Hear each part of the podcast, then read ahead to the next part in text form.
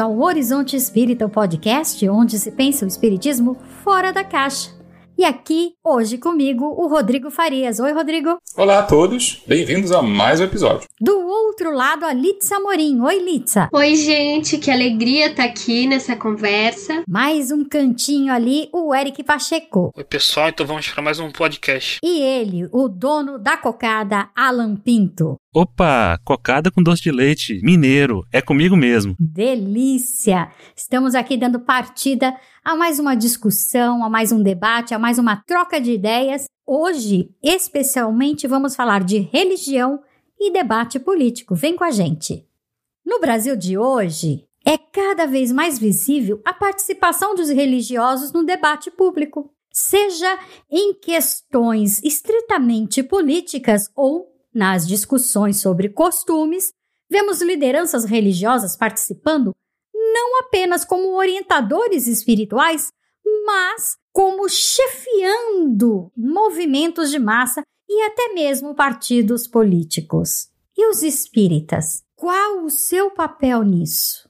É legítimo usarem a doutrina para participar desses debates? Costumam separar fé e política ou usam a fé para atuar na política. Esse é o nosso assunto no Horizonte Espírita de hoje. Muitas questões, muitas perguntas. Eu acho que a gente deve começar principalmente pelo contexto histórico. Essa mexida, essa mistura, ela não é de hoje. Isso vem desde o início do Espiritismo.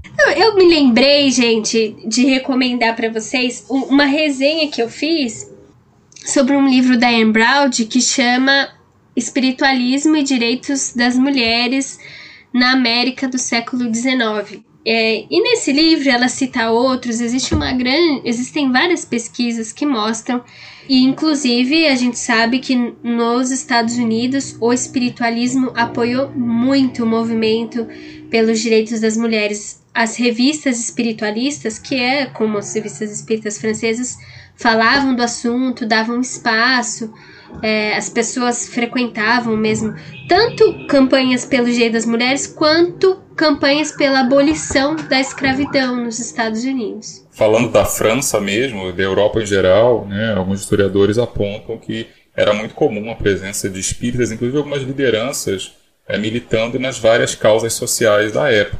Não apenas diversas formas de socialismo, e eu estou falando socialismo no sentido geral, não necessariamente socialismo marxista, tá? Mas socialismo no sentido geral, é, inclusive os chamados utópicos, né, que é um termo meio pejorativo, mas que acabou pegando.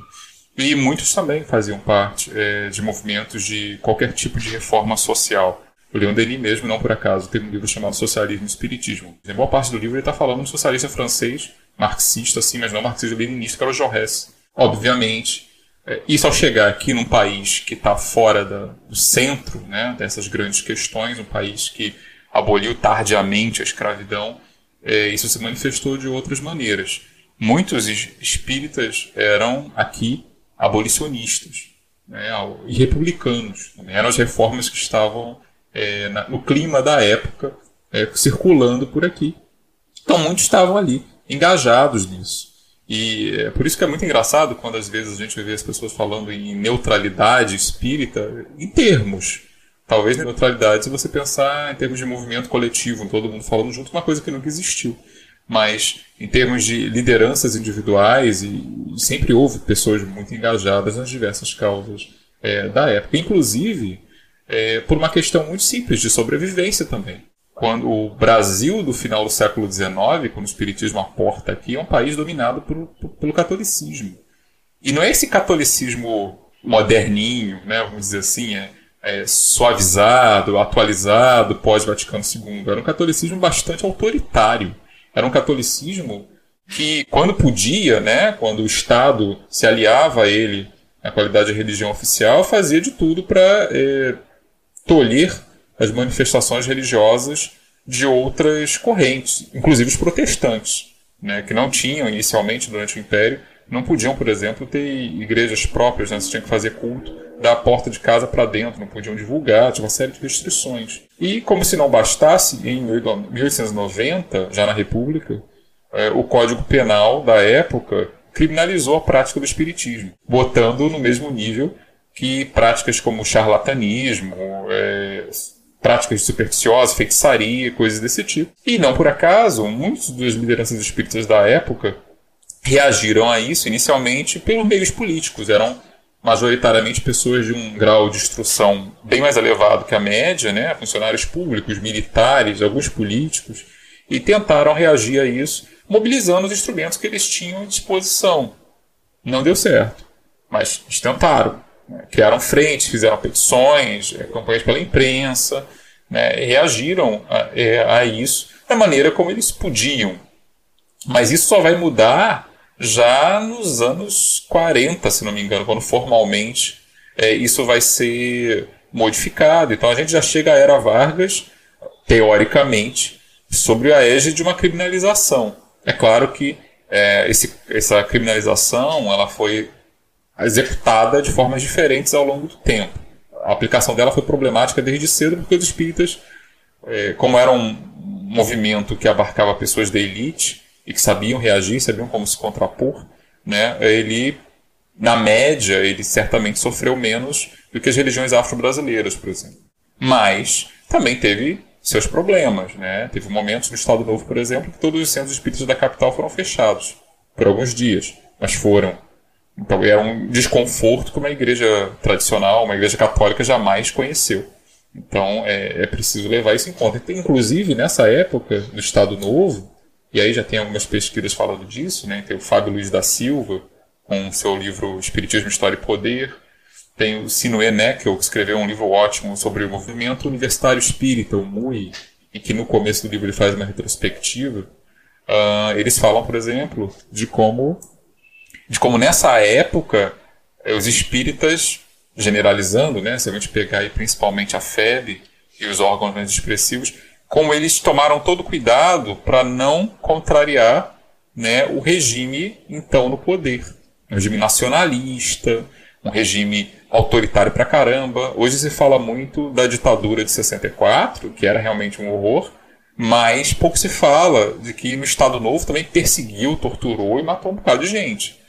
É, e a, era de Getúlio Vargas, né, porque ela está mais longínqua, né, e teve uma ditadura mais prolongada depois, nem por isso ela foi é, melhor nesse aspecto né, é, de tolerância e respeito a direitos, nada disso. E onde estava o movimento nesse momento? Né, é, tentando correr atrás do seu prejuízo para ganhar algum reconhecimento com uma religião respeitável, mas sem bater de frente com o regime. Inclusive, isso vale algumas pesquisas, tem, esses autores também falam um pouco disso. Inclusive, é justamente nessa época, por uma estranha coincidência, que alguns livros espíritas começam a falar sobre a história do país, um ponto de vista bastante ufanista, né? sobre a destinação espiritual especial é, do Brasil. Né? Começam, incluem ali em alguns textos, a gente vê uns ataques aos autoritarismos de esquerda, não autoritarismo é, fascistófilo que a gente tinha aqui é, no Brasil.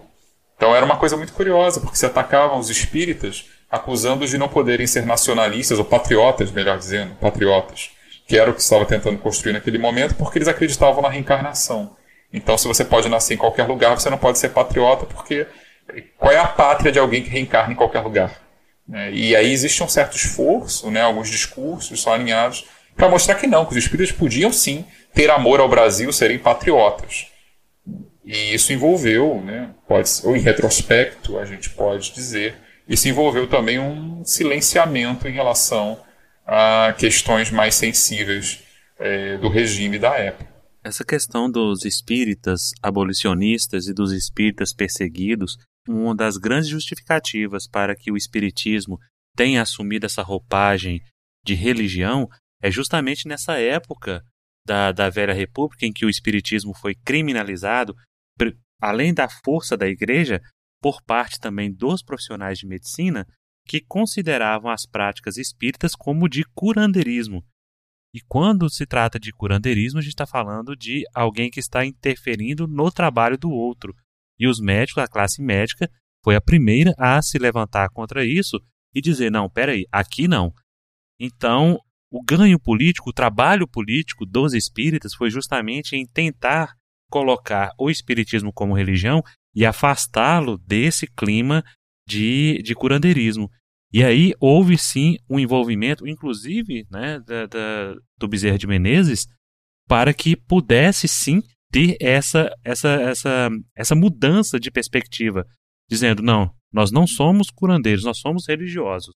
E aí começa esse caldo né, que se torna o, o Brasil nessa época e recebendo todos os credos e achando uma terra fértil para que se pudesse plantar aqui tudo isso que a gente conhece hoje como espiritismo brasileiro. Então, né, diante de toda essa essa introdução do contexto histórico de como começou e de como se transformou o espiritismo no Brasil, é, cabe aqui uma reflexão, né? Como estamos nós espíritas na política, na vida pública? Os, nós somos ativos, atuantes ou somos neutros? Existe o espírita neutro? O que significa ser neutro? Nós, hoje, participamos de campanhas das mais variadas, como, por exemplo, aborto, suicídio, drogas, eutanásia, enfim.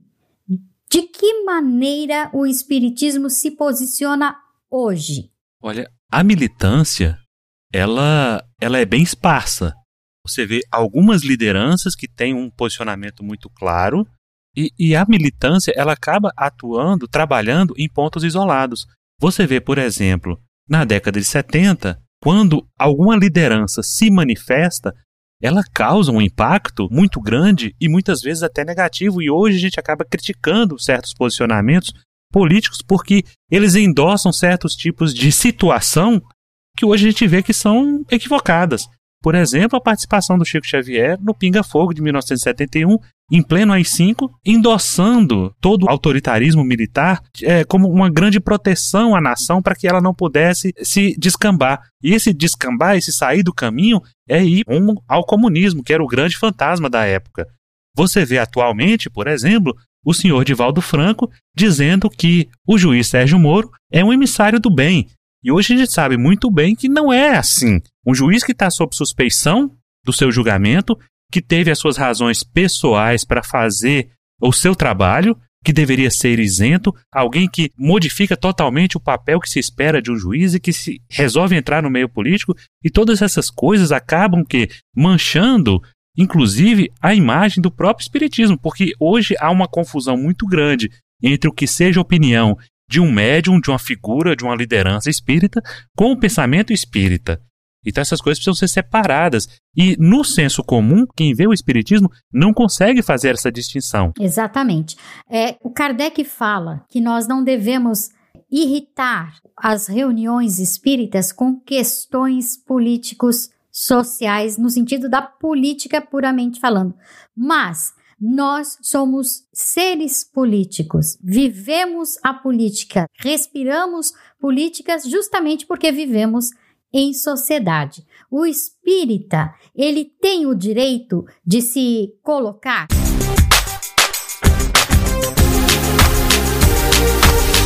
Então, uh, eu queria fazer algumas colocações sobre isso. Uh, na revista Espírita de 1862, em fevereiro, ele fala isso, né, que não deveria misturar as reuniões espíritas com questões irritantes, né, de política partidária, né, e também lá no livro dos médiuns, no regulamento da Sociedade Parisiense. É claro que está é, falando de política partidária, né, você poderia colocar um conceito mais amplo de política, né, algumas pessoas citam um conceito de Aristóteles, né, do ser humano como um, um animal político, né, uh, um conceito mais amplo talvez, mas na, no caso da política partidária, Kardec hum, via como uma questão de que causaria divisão, né? Algumas pessoas falam da questão da ditadura de Napoleão, né? Que poderia ter induzido Kardec a ter esse posicionamento. Mas, pelo que eu sei do contexto histórico, já na, nessa época, é, 62, já havia uma abertura maior, né? Tanto que num artigo de 1868, de julho, o, o Partido Espírita, uh, Kardec, Kardec cita vários partidos, né? O Partido Republicano, Partido Socialista, é, enfim, então é claro que hoje em dia o movimento espírita se dividiu muito, né? Depois da fala do Divaldo veio uma reação e tal, mas, mas não deveria ser o, o ideal, segundo Kardec. Reação essa que também é, tinha a ver com fatos que estavam no noticiário da época, ou seja, embora evocasse princípios, também é, acabou se, se associando, digamos assim, sendo associada por, pelos opositores, pelos críticos também, a questões que estavam é, de atualidades daquele momento, né, 2000 e acho que início de 2018. Então, assim, uma coisa que a gente tem que é, considerar, parece que esses autores também falam o seguinte, é que tradicionalmente, é, e aí está falando de FEB, está falando de, desses grandes órgãos reformador, né? É, muitas vezes as pessoas, a política é tratada no, na, entre os espíritas, oficialmente, muitas vezes em termos assim, ou para falar de voto, para falar de partido. Né? Como se fosse política nesse sentido de senso comum que as pessoas associam. Né? As pessoas pensam que é, fazer política é você se candidatar a alguma coisa ou você se pronunciar sobre disputas várias no partido, é, no Congresso, etc. E não consideram, por exemplo, que reunião de condomínio pode ser uma coisa política, que juntar pessoas para uma associação de moradores, por exemplo, a tentar resolver uma questão local é uma questão política, né? Como você falou aí do sentido aristotélico da coisa. Então, é, talvez por isso, tradicionalmente, a política seja muito mal vista entre espíritos. Né? E às vezes você dizer que você não quer saber de nada, né, não vai se pronunciar nunca sobre momento nenhum, isso também é uma opção. Que foi a opção, por exemplo, que foi feita, ao que tu indica, pelo menos por boa parte do movimento, na época da ditadura do Getúlio. Ou foi feita na época da ditadura militar.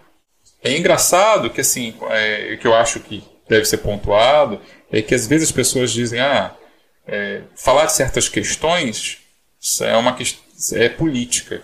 Mas quando você vê o Chico Xavier fazendo aquela fala no Pinga, Pinga Fogo, nada contra o Chico, mas assim, aquela fala foi profundamente infeliz naquele contexto. Mas o fato é que, naquele momento, ele está falando para milhões de pessoas como uma espécie de porta-voz da espiritualidade. É assim que ele foi visto. É assim que aquele programa é reassistido até hoje.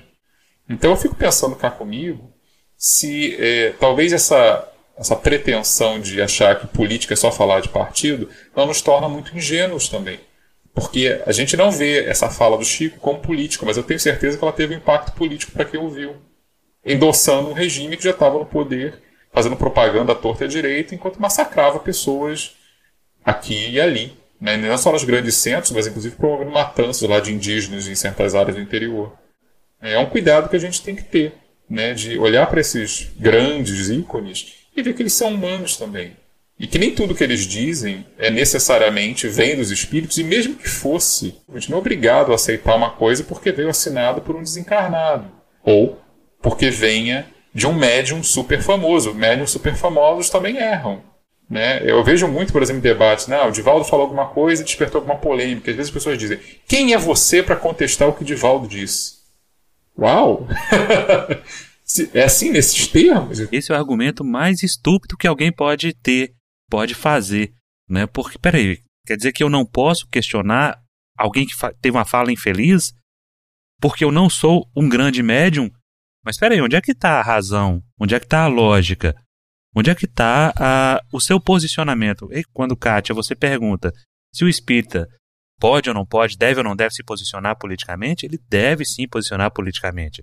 O problema é quando nós pegamos o posicionamento político de uma liderança a, a qual nós atribuímos um poder de representação que ele não tem, ou pelo menos não deveria ter, e tratamos aquilo que ele diz como verdade. Se o Chico tivesse hoje conosco, ele seria um grande influenciador, um influencer. O Divaldo também já, já teve o seu poder de influencer, porque o movimento espírita ele gosta disso. Como se é muito confortável, muito cômodo você aprender espiritismo através de palestra dos grandes gurus. É muito fácil. Difícil é abrir os prolegômenos e começar a entender aquela, aquela leitura pesada e densa que é um Kardec, por exemplo. Mas aí você para e pensa: mas vem cá, o que, que eu devo fazer? Eu devo me posicionar? Eu devo pegar Kardec, mastigar e até digerir tudo? Ou eu devo simplesmente parar e só ouvir palestra e opinião dos outros? O movimento espírita gosta muito de fazer isso e talvez esse seja o grande erro. Esse seja o grande erro de você pegar, por exemplo, um Brasil Coração do Mundo, Pátria do Evangelho, que é uma ferramenta tremenda, né? Falando a, usando a, a, a, palavra que o Trump mais usa, o tremendous, uma tremenda é, ferramenta de propaganda política de um projeto de poder e achar que aquilo ali é a tradução da verdade. Que Rusteng foi alguém que veio para auxiliar no trabalho de Kardec. São essas coisas que a gente precisa começar a discernir. E nisso aí é preciso sim se embrenhar no tecido político. Porque, como diz o, o Platão, né, aquele que não, não, não, não gosta de política simplesmente é governado por aqueles que gostam. E tem muita gente no país hoje que adora política. E a gente fica só baixando a cabeça, dizendo sim e se alijando do processo. Não, porque isso aí não me interessa, porque eu estou interessado é ir para nosso lar. E acaba deixando as questões da nossa vida é, prática aqui na Terra sendo entregue aos ratos, sendo entregue aos maus, porque os maus são astutos. E a gente fica aí, de braços cruzados, esperando nosso lar. Isso aqui é um contrassenso. É, eu queria voltar na pergunta de ouro, né? Os espíritas são neutros ou devem ser neutros? Do ponto de vista histórico, a gente percebe que nunca foi. Porque historicamente os espíritas acharam importante se vincular a esta ou aquela religião ou conceito político, seja de forma consciente ou não. Já no final do século XIX, existiam espíritas que acreditavam que o espiritismo era a reforma da igreja do nosso Senhor Jesus Cristo, a Igreja Católica Apostólica Romana, então eles acreditavam que poderiam continuar sendo espíritas e católicos. Ao mesmo tempo, existiam espíritas declaradamente anticlericais ou anarquistas. E então, isso no Brasil, tô falando no Brasil. Então, quem acha que a gente deve ser unido e neutro e tal, é, eu só gostaria de avisar que isso nunca existiu no Brasil, nem no século XIX. Agora, do ponto de vista filosófico, eu entendo que existe uma continuidade entre ética e política muito grande. Concordo com a fala do Eric da política uh, no sentido aristotélico, independente, um conceito mais amplo de política, é, que vai muito além de voto, que tem a ver com vida pública. Inclusive, a gente pensou em fazer esse podcast com esse tema, né? É, o espiritismo e a vida pública, tudo que concerne a coletividade. E aí eu vou na parte bem filosófica e ética aqui, né? É possível pra gente hoje imaginar uma beata do século XIX com uma grande fé, sabe, piedosa, e que se ajoelha na frente do Cristo crucificado e que volta para casa e é conivente com o açoite de um homem negro no, no pelourinho. Essa imagem causa horror pra gente hoje, né? E ela é uma imagem extrema para mostrar que o cristianismo e o espiritismo, que são doutrinas que colocam a ética no coração da religião, né, a caridade, amar ao próximo como a si mesmo, não tem como essas religiões serem neutras do ponto de vista político, porque a política e a ética estão intrinsecamente ligadas. Então, isso é uma defesa que eu faço. É claro que isso tem que ser horizontal. É, o espiritismo é uma doutrina moderna, ninguém pode impor nada para ninguém, a gente valoriza muito o livre-arbítrio. Mas assim como o Rodrigo deu exemplos de quando e o Alan também de quando os espíritas foram infelizes no sentido de serem coniventes com atos políticos criminosos do ponto de vista ético, tem exemplos muito positivos. O Herculano Pires, por exemplo, foi um jornalista que apoiou fortemente a defesa da escola pública é, na segunda metade do século XX e a defesa de uma escola pública sem posição obrigatória de religião.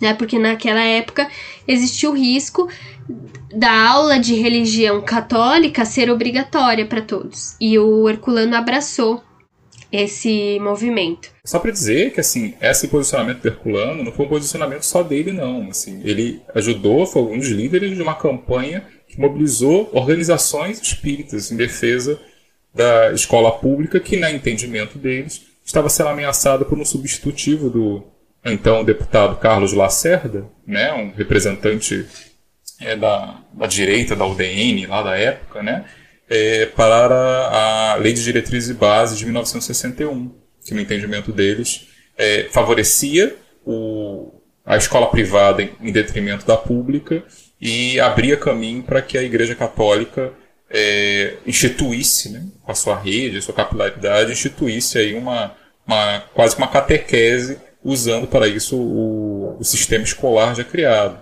Então, uma das poucas coisas que uniu historicamente os espíritas em intervenções no debate público é a oposição à Igreja Católica, né, nesse tipo de movimento. Isso eu acho que seria muito engraçado, por exemplo, se hoje as pessoas dissessem: ah, não devo me meter de política, então deixa acabar a escola pública. deixa acabar o SUS. É, deixa acabar o SUS. A gente vê essas intervenções. Ninguém considera, por exemplo, que campanhas contra abortos, de drogas, eutanásia são políticas, mas são. Quando teve debate sobre é, anencéfalos, né, aborto ser permitido ou não no caso de fetos anencéfalos, alguns anos atrás, no STF, a FEB teve uma representação lá. Né, e, e ninguém achou que isso era, uma, era feio porque seria uma ação política, mas era.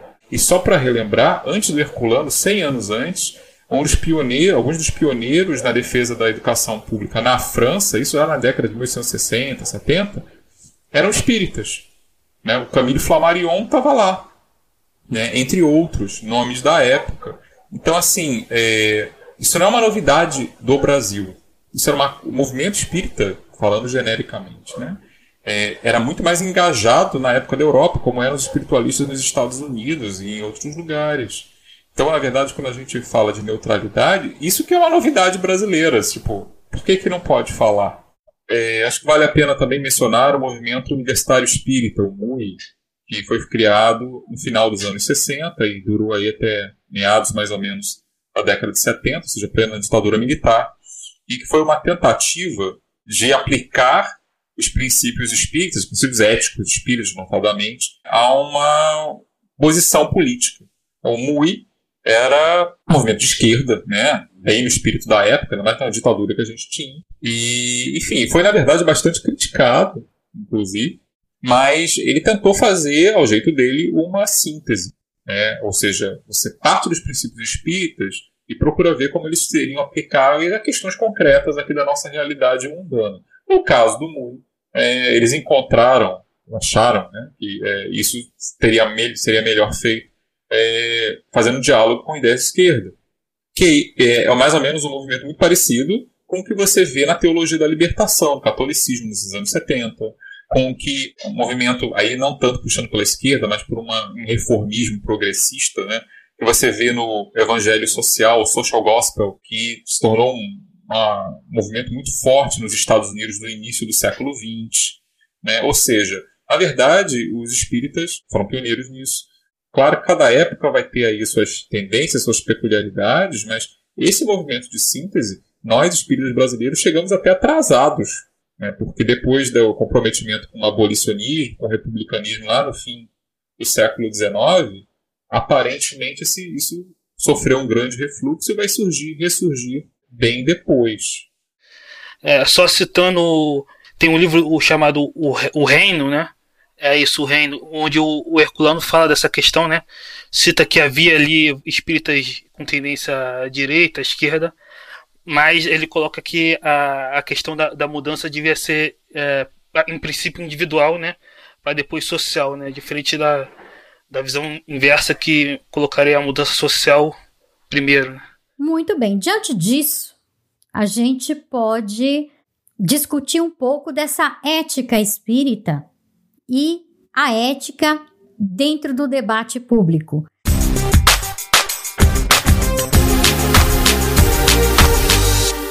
É, seria o correto a gente chamar de ética espírita ou moral espírita? Porque ética não seria universal? Esse é um ponto, né? É, dentro de, dessa discussão, caberia o espírita ser político?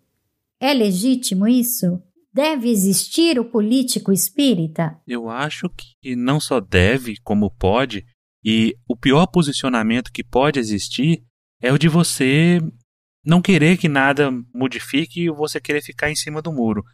Porque a gente sabe, dentro do movimento espírita, quando você fala a palavra justiça e coloca um adjetivo social, já já estão te chamando de comunista. Já te chamam de socialista quando você fala em justiça social. Porque para a grande elite do espiritismo, a caridade, ela não se traduz em justiça social. A caridade se traduz em assistencialismo.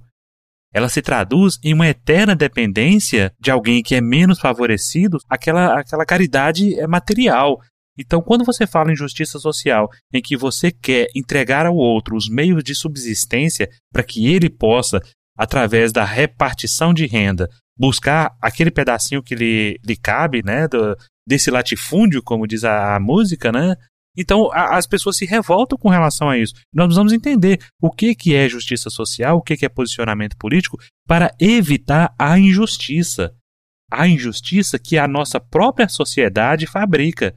Isso vai muito além do que seja caridade. Fixou-se na máxima de que fora da caridade não há salvação e o espírita só pensa na caridade quando na verdade deveria transcender esse termo e trabalhar sim a justiça social. Então, você se posicionar é você não aceitar a injustiça. Não há como conceber a ética espírita, a moral cristã, aliada a coisas que ferem o direito básico, por exemplo, o direito à vida, o direito a alimentar-se, o direito a educar-se, o direito a ter uma segurança. Então não dá para apoiar gente que equivocadamente comece a pender para o lado de torturador, de gente que é pró-armamento, que é pró-pena de morte e tantas outras questões que nós vemos em voga hoje na nossa sociedade, principalmente na sociedade brasileira. Só para lembrar que pena de morte ela é condenada já no livro dos Espíritos. Né? Então, assim, é, embora haja questões que você possa ter as zonas cinzentas, acho que nesse caso está meio que óbvio.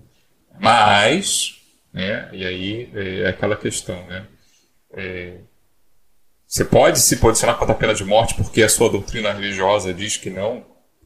É outra questão que já, já complica várias questões aí, mas é, e vale pensar que é, todos nós, seja qual for a posição que a gente tem sobre inúmeras questões, a gente fala a partir da, dos princípios que a gente segue, do nosso norte. Não existem princípios políticos dissociados de princípios éticos e morais. Na verdade, a política nasce disso também. Então, é, são eles que nos orientam. Então, todo mundo está falando, nesses quesitos, de algum lugar. Né? Então, assim, não é como. Não existe posição neutra completamente. A chamada posição neutra pode ser uma posição conciliatória, pode ser uma posição que é, seja a razoável, aquela que seja possível alcançar num certo momento entre as pessoas que estão discutindo o assunto.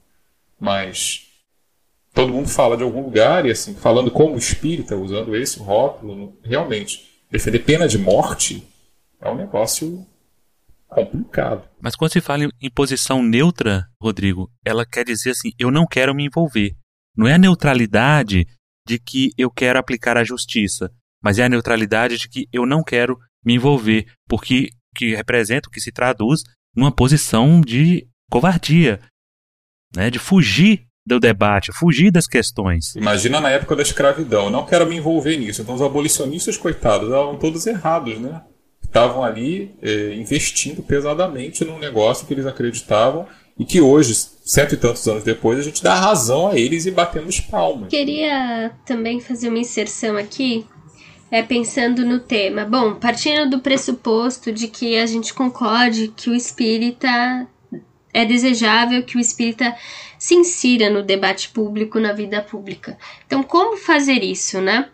É, fico pensando que um ganho que a nossa civilização teve foi a compreensão é, de que os problemas que o senso comum tem como individuais, muitas vezes são engendrados socialmente, historicamente. Então, eu vou lembrar aqui é, que o professor do Kardec, o Pestalozzi, ele fez um, um estudo que é considerado um, digamos assim, uma, um estudo precursor da sociologia, que é de, de, um livro que ele lançou que chamava, né, isso, gente, no final do século XVIII, Legislação e Infanticídio.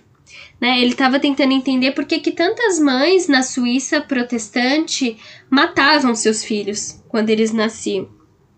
E aí ele chega à conclusão de que aquilo era causado por uma situação social. É, mulheres que eram seduzidas por marinheiros, essa na, uma sociedade protestante em que não tinha orfanatos, não tinha conventos onde essas mulheres grávidas pudessem se esconder, em que muitas vezes essas mulheres eram empregadas serviçais de casas de famílias mais ricas, então elas eram proibidas de se casar.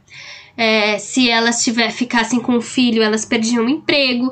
Não existia nem bordel, digamos assim, onde elas pudessem ser prostitutas e criar os filhos lá. Então ele mostra que tem uma situação que pressiona tanto o indivíduo que na hora que ele quer realizar uma coisa tão humana como o desejo sexual, a coisa se embanana e gerava uma onda de infanticídio. Por que, que eu tô dizendo isso? Que eu acho que os religiosos hoje, assim como os espíritas, devem abraçar uma ética que se paute pelo não punitivismo e pela não individualização dos problemas. Então, por exemplo, se nós somos filosoficamente contra o aborto, não vamos nos posicionar pedindo a punição das que abortam. É, vamos ter misericórdia e pensar como a sociedade pode promover condições para que menos pessoas é, vejam o aborto como a melhor saída né? E vejam outras opções mais razoáveis. Isso se aplica a várias outras questões. Então, se a gente vive numa sociedade com uma grande onda de violência, assalto, etc., como que ao invés da gente querer pena de morte, a gente não começa a agir para diminuir as condições que produzem os assaltos, né? E assim o cristão entra na, no debate público de uma forma menos violenta, menos moralista, que a gente diz, né? O moralismo ele, ele acaba sempre recaindo mais fortemente sobre os mais pobres, né?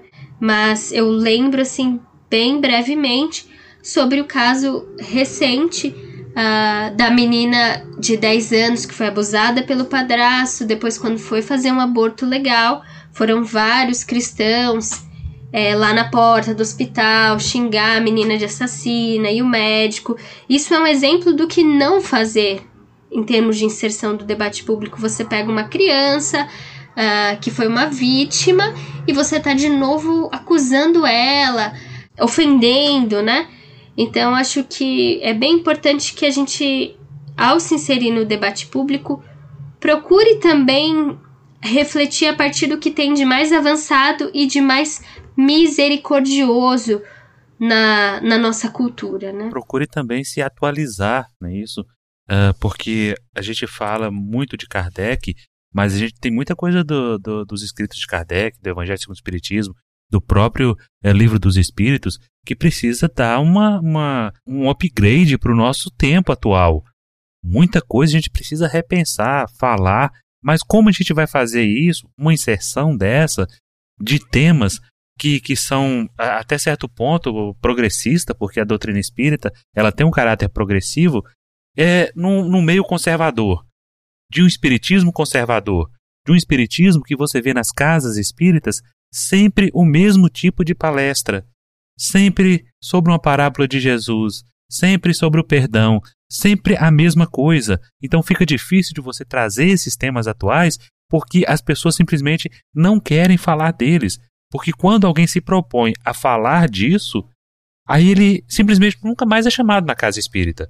É, meu posicionamento com relação ao espírita e vida pública, na verdade, eu posso ser espírita e ser progressista. Eu posso ser espírita e ser de esquerda. Eu posso ser espírita e ser conservador tudo bem. Agora, querer colocar o, o rótulo de espírita esquerda, espírita, eh, são coisas diferentes. O espírita deve viver a vida pública, precisa é, participar ativamente da, da política de justiça social, política social como um todo. Isso eh, não é nem discutível. Se queremos um futuro melhor, se a própria doutrina dos espíritos traz os entendimentos através das leis divinas e naturais, não há como ser diferente.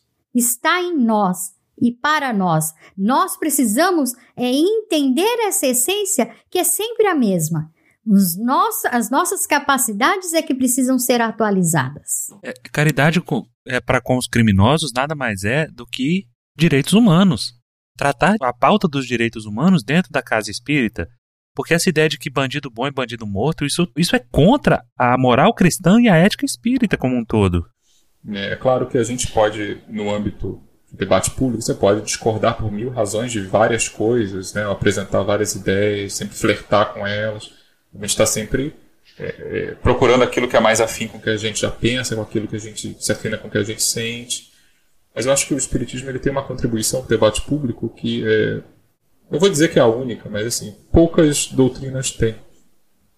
Que é uma série de informações que criam deveres morais. Então, assim, você não vai ser contra, digamos, a pena de morte porque é, um Deus autoritário disse que ele não agrada a ele que você faça aquilo, mas sim por uma simples, um princípio filosófico. Aquela pessoa que está ali, aquele que hoje você vê como um condenado, que pode sim ter cometido crimes bárbaros, pode ser alguém até que mereça mesmo ficar segregado do convívio social por oferecer perigo aí. Existem pessoas assim. Não são poucas, mas ele também é, acima de tudo, um espírito igual a todo mundo. E ele vai voltar. É, essa é a grande questão que o espiritismo, não só o espiritismo, mas ele, ele tenta demonstrar isso de forma muito clara. Aquele ser vai voltar. E, e, e talvez agora pior. Então, na verdade, o que, que você faz para acabar com o criminoso? Você não acaba com o criminoso matando o corpo dele, você acaba com o criminoso ajudando aquela entidade, tentando fazer com que ela se corrija. E isso já vai fazer uma diferença literalmente pela eternidade.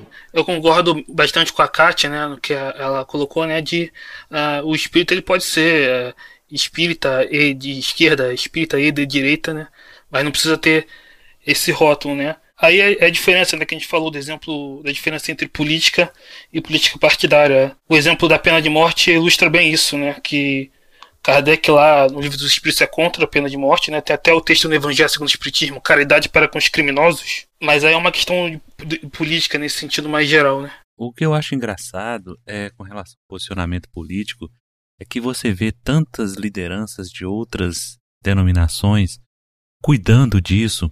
Você vê a, a presença de Dom Helder Câmara, Dom Evaristo Arnes com os direitos humanos, o Henry Sobel, que foi quem é, providenciou a abertura em plena ditadura, quando ele defende o caso do Vladimir Herzog, e você vê o próprio Leonardo Boff, mas você não vê nenhuma liderança espírita assumindo o cenário político a não ser para fazer politicagem. Isso que é uma grande tristeza do movimento espírita. Nós vamos chegando assim ao final de mais um podcast, mais um episódio do Horizonte Espírita, e vamos encerrando com uma poesia muito bonita feita pelo Herculano Pires, que a Litsa vai recitar pra gente. Não te esqueças de que há povos sangrando em hemoptises fraticidas. Não te esqueças da fome que devora teus irmãos agonizando entre riquezas. Não te esqueças dos abutres guerreiros que dividem o tempo em guerra e paz para o banquete metálico dos lucros. Ouve, ouve ao longe, sacudindo continentes e oceanos, o soluço do mundo. Ouve o coro, não dos anjos celestes nimbados de luz, mas dos anjos terrenos, famintos e sujos, fenecendo como flores na lama. Ouve o clamor dos povos esgotados, ouve o urro dos irmãos convertidos em chacais, e atira-te, atira-te, atira-te, a construir sobre o sangue e as lágrimas, certo, sereno, firme, seguro, confiante, como o ferreiro que conhece o poder do martelo e o ritmo da forja.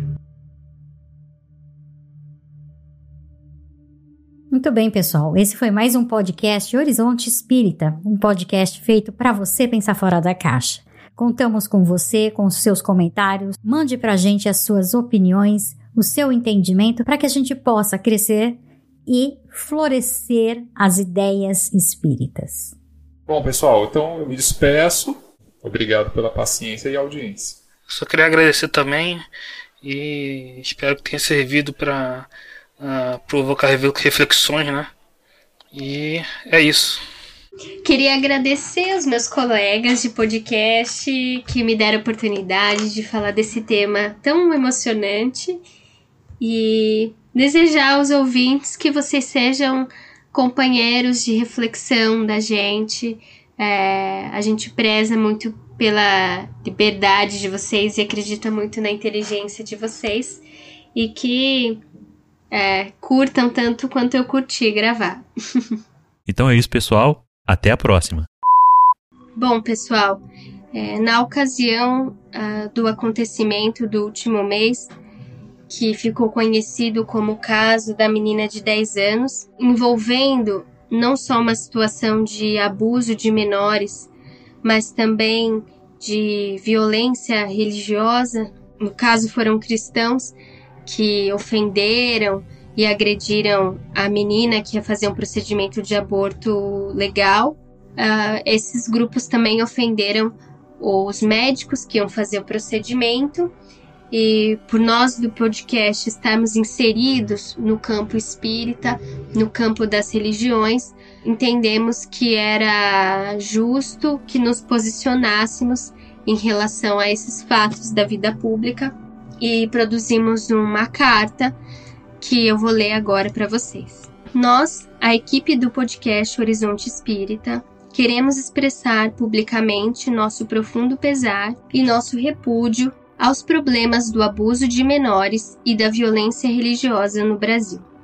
Ambos problemas são graves, amplos e cotidianos, mas ganharam projeção no último mês em virtude do caso que ficou conhecido como o caso da menina de 10 anos. Lamentamos profundamente a violência sofrida pela criança, causada por seu agressor direto e pela omissão da sociedade civil e do poder público em prevenir o abuso de menores. Adicionalmente, como espíritas, fazemos nossos votos e vibrações para que essa criança seja acolhida e protegida desta vez, e desejamos que ela seja assistida de modo digno para que possa se recuperar do trauma vivido. Sobre esse caso, também expressamos nosso repúdio à série de crimes cometidos por atores da sociedade civil liderados por políticos e religiosos. Referimos-nos à divulgação dos dados pessoais da criança, infringindo o Estatuto da Criança e do Adolescente, e as ofensas e o tumulto causados na porta do hospital contra a menina e os médicos que fariam o procedimento de aborto legal. Ressaltamos a legitimidade da previsão legislativa da possibilidade de interrupção gestacional em caso de gravidez causada por estupro e também o risco aumentado à vida da criança de 10 anos pela gestação. As infrações legais cometidas pelos grupos intitulados Pró-Vida os quais se mobilizaram com retórica e ritualística religiosa, serão averiguadas pelas autoridades responsáveis. Porém, do ponto de vista ético, afirmamos que não compactuamos com os atos de hostilidade, punitivismo e desrespeito ao livre-arbítrio vindos desse grupo militante. Entendemos que essas atitudes derivam de interpretações incorretas da tradição fundada por Jesus de Nazaré. As atitudes desses grupos podem ser enquadradas como fundamentalismo religioso e violência religiosa, aos quais nós, pertencentes ao campo do Espiritismo, nos opomos veementemente. Reafirmamos que nosso compromisso no podcast Horizonte Espírita é promover reflexões sobre o Espiritismo que sejam críticas, plurais, éticas e responsáveis, o extremo oposto do que o grupo de ativistas envolvidos no caso da menina de 10 anos promoveu.